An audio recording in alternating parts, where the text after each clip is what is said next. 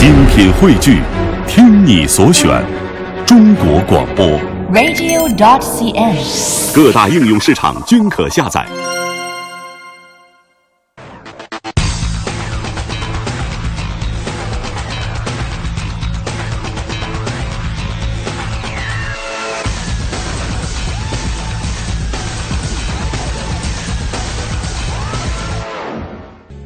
CTS 的外观的确够抢眼，它与其他的凯迪拉克一样，都采用了渐棱渐角的钻石切割风格。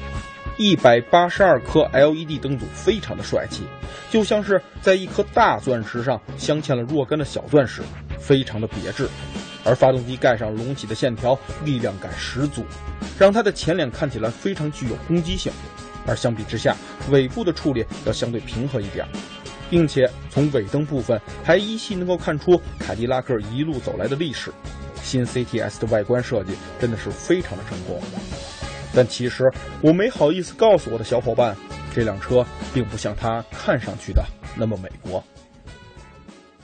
哎，brother，怎么样？这辆你们美国的大汽车太棒了！我超喜欢这个无框的后视镜设计，还有这个，太棒！哇，你看这个科技感，还 check，怎么下不去了？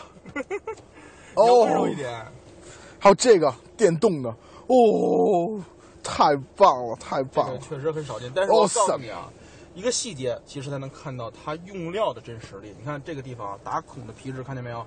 而这儿呢就是传统皮质，结果到了里边却是这个绒毛翻毛。哇哦，这是一个地方的三种皮质材料。哇哦，另外你看这边，哦，大碳纤碳纤维，还有这个镀铬装饰条。哦，而我觉得最赞的就是这个方向盘，你看这个方向盘啊，这中间这个凯迪拉克车标很亮，是不是？哇然后太然后周边这个镀铬的这种金属质感，再加上里面的黑色钢琴漆，你行驶在隧道里，灯光打上去，感觉真的是一定非常漂亮。让我让我工作吧，你回家吧。你能先送我去一下麦当劳吗？哒哒哒哒哒 ，I'm love it. Let's go, man. Let's go. Let's go. Go go go. 好好好，那然后你就回家好不好？好啊。 OK。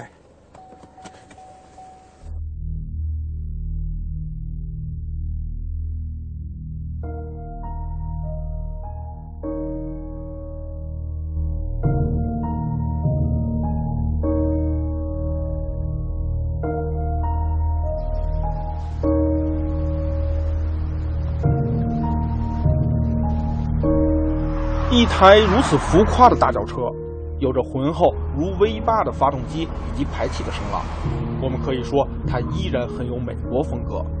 回想下它的外观、它的内饰，在感官上都给了我们浓浓的美国风。那所谓的并不美国，究竟从何而来呢？让我们首先从动力开始说起。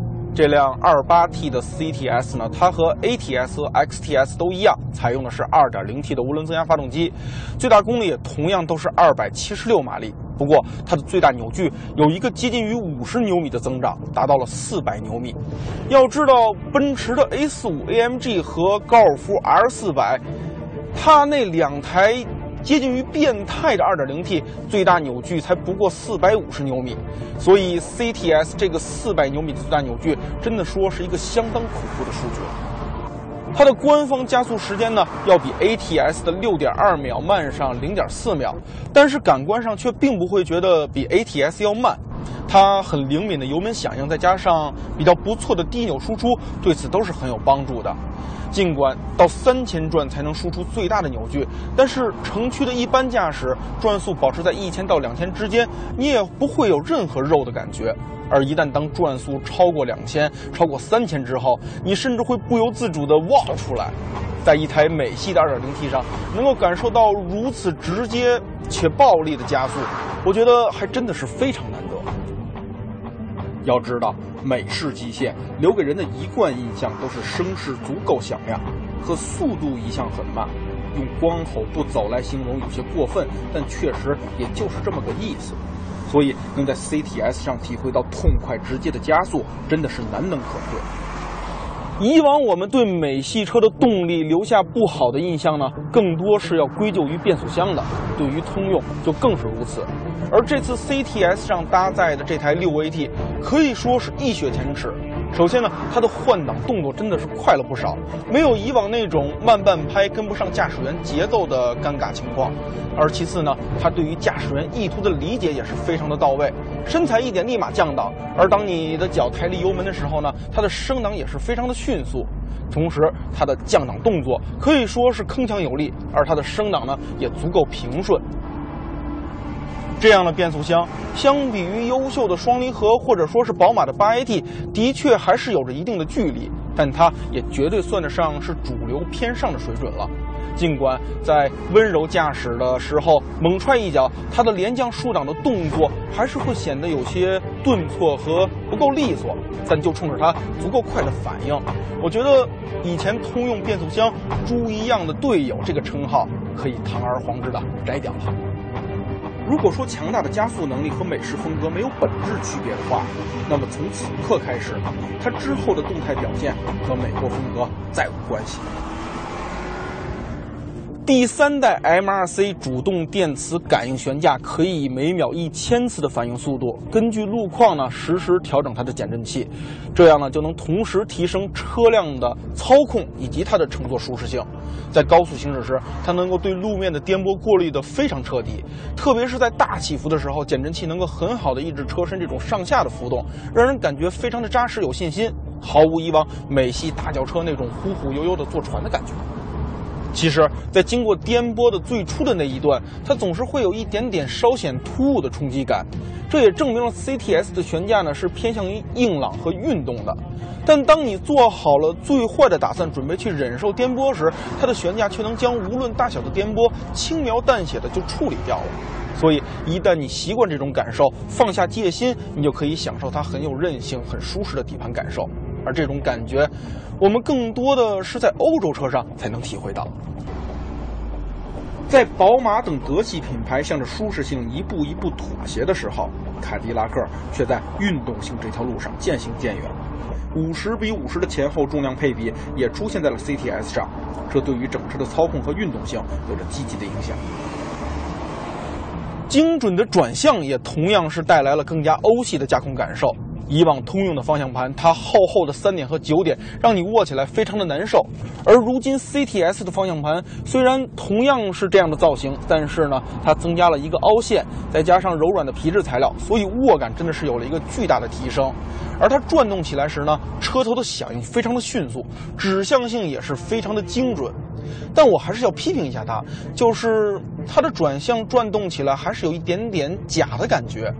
我觉得方向盘将路面的颠簸完全过滤掉是原因之一，而更主要的原因呢，是由于它的回正力度真的是太轻了，很多时候需要驾驶员自己转动才能让方向回正，这就让你感觉转向不够自然。但尽管如此，精准迅速的转向也更加是欧系车的风格。刹车的感觉也更加紧绷，制动效果立竿见影，制动力释放够强够均匀，这些都得益于 Brembo 的四活塞前刹车系统，让驾驶员充满信心。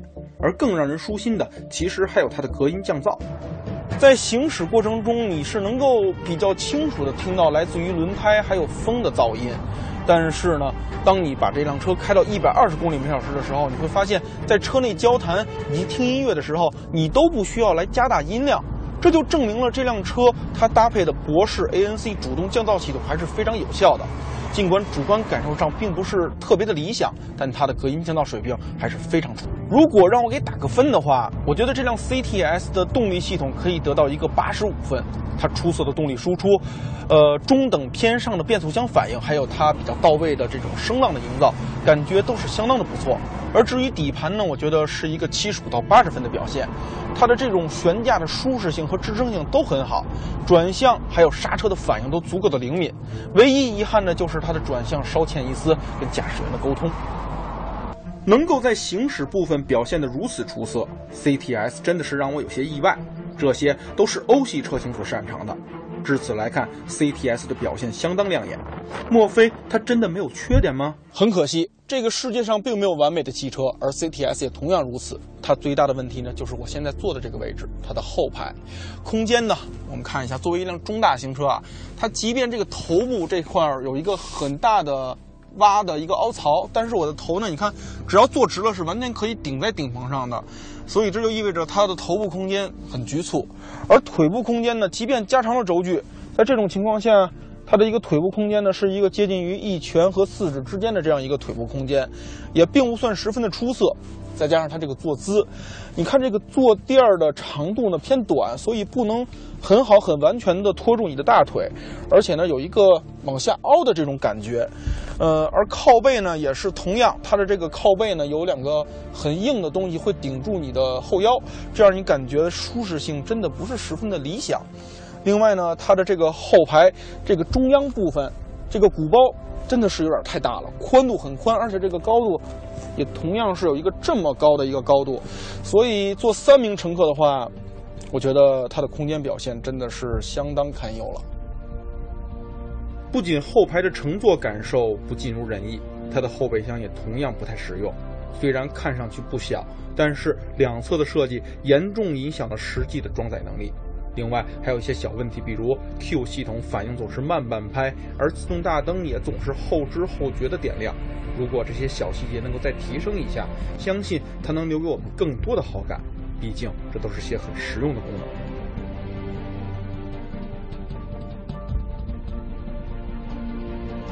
其实从第一代 CTS 开始，它就不是一个理性的选择，而这一代的 CTS，它的个性更加分明。你看它棱角分明的外观，超越同级的驾控，还有兼顾舒适与运动的底盘，以及足够充沛的动力表现，这些都非常的吸引人。可作为一辆中大型车，它的后排的表现也的确不够合格，所以它就是这么一个优点和缺点都明明白白的摆在你面前的选手。喜欢他的人自然会找到一千个一万个理由去说服自己为他所痴迷，而不喜欢他的人恐怕。连看都不想看上他一眼。相比。